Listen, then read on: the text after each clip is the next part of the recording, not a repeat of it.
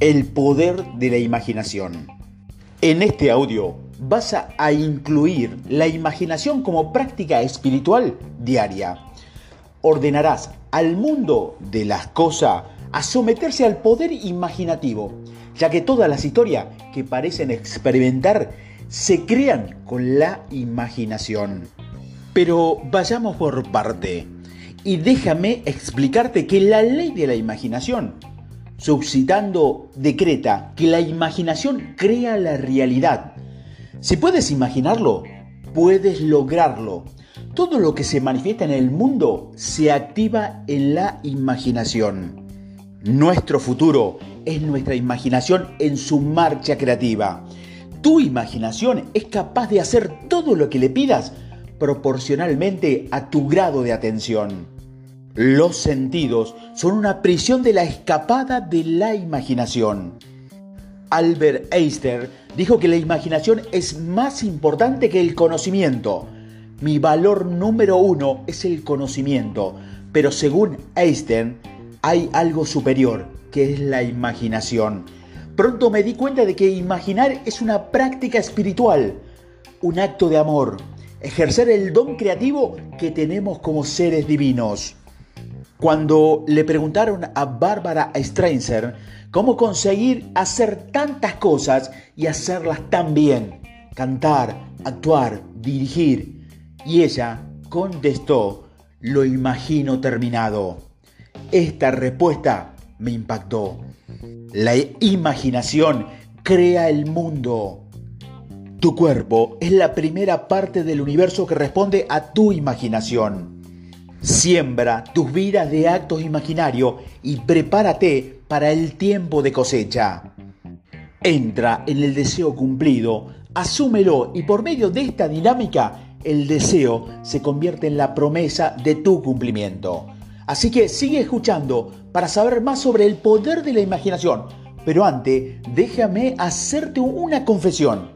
La imaginación nos conecta con lo deseado mente genial o mente convencional.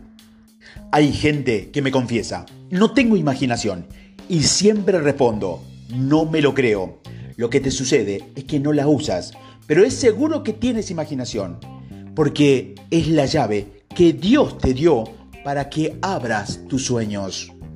Mi consejo es, imagina tu ideal, tu deseo, tu sueño, tu proyecto vividamente. Si quieres verlo en el mundo, tienes que imaginarlo antes en tu mente, virtualizarlo, nebilizado, porque si no lo imagina, no estás creando el camino neuronal para llegar allí.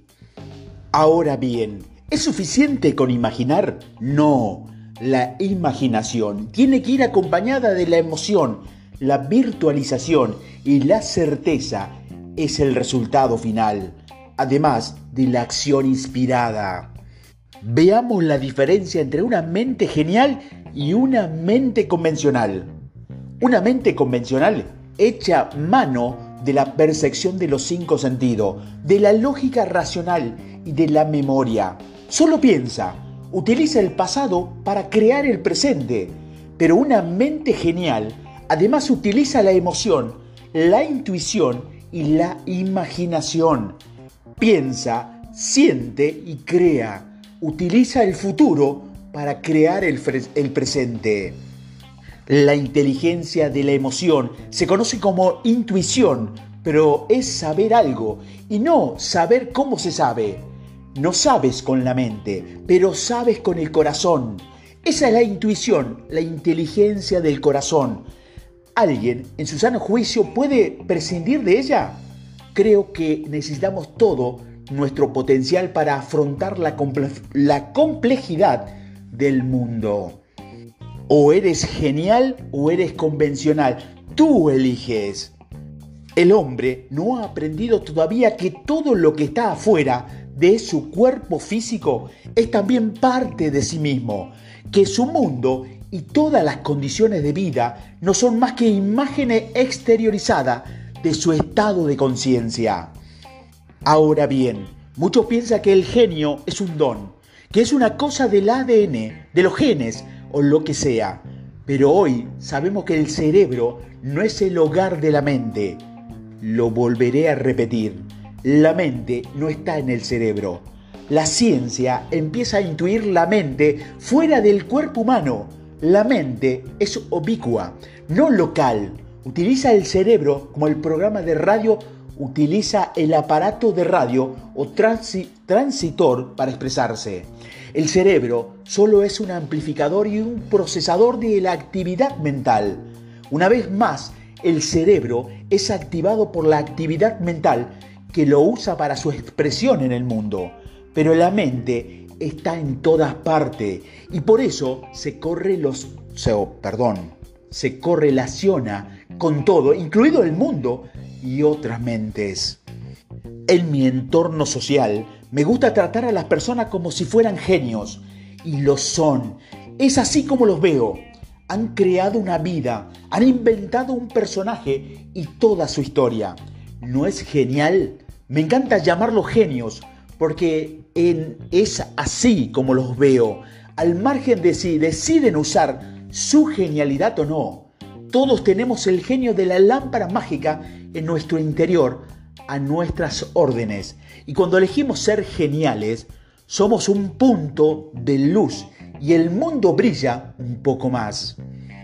En resumen, las mentes geniales usan el cerebro y el corazón los dos amplificadores de la inteligencia, mente y emoción.